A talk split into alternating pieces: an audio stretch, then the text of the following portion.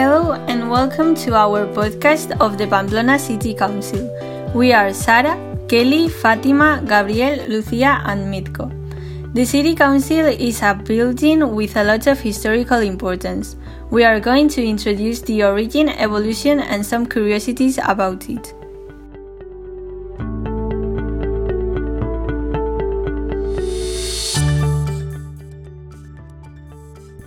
First of all, we want to indicate where we are.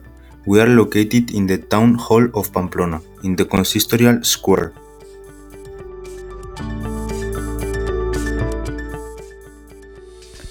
Would you like to know its origin and builders? Well, in 1423, when the Navarrese King Carlos III dictated the privilege of the Union, by which Pamplona, that until then consisted of three independent boroughs, the Navarreria, San Cernin, and San Nicolas, became a single city with a single town hall.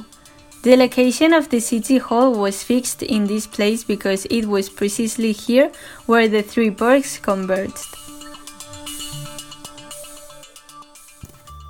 Now that we know something more about its origin, we will talk about its facade. The building consists of several reforms over the years. The last one was in the mid-18th century. This tried to alter as little as possible the main style of the facade, where Baroque and neoclassical elements are mixed. The facade was designed by Juan Miguel de Goyeneta and José Zay y Lorda, and the sculptures that adorn it are the work of José Jiménez. As we can see, the town hall consists of three floors with columns of Doric, Ionic, and Corinthian styles. In turn, it is composed of balconies adorned with golden lions, since the lion is the symbol of Pamplona, representing vigilance, authority, and sovereignty. If we go down to the lower part of the building, we can see that it is of late Baroque style and on both sides of the door there are two stone statues, representing prudence and justice. The building in front of us was constructed in 1952.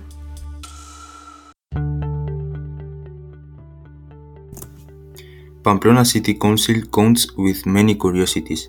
One of these is that the work of facade highlights a representation of fame, accompanied by the two statues of Hercules.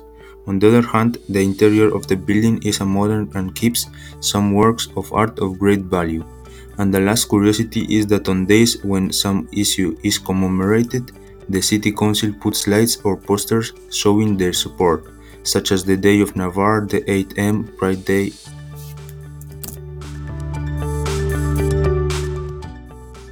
Now we are going to tell you some things you can do here. As we have said before, the town hall is located in the consistorial square, the heart of the old town, where you can enjoy many different activities. We invite you to stroll through this area and discover the beautiful squares, narrow streets, and churches that this small town has. In summary, the City Hall of Pamplona has a great historical and architectural wealth originating in the 15th century, and of which an incredible facade is preserved.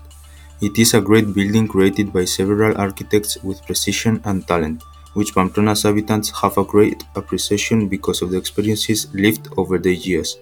With this, we end our podcast about the Pamplona City Hall and its history. We hope this information has been helpful. Have a good day.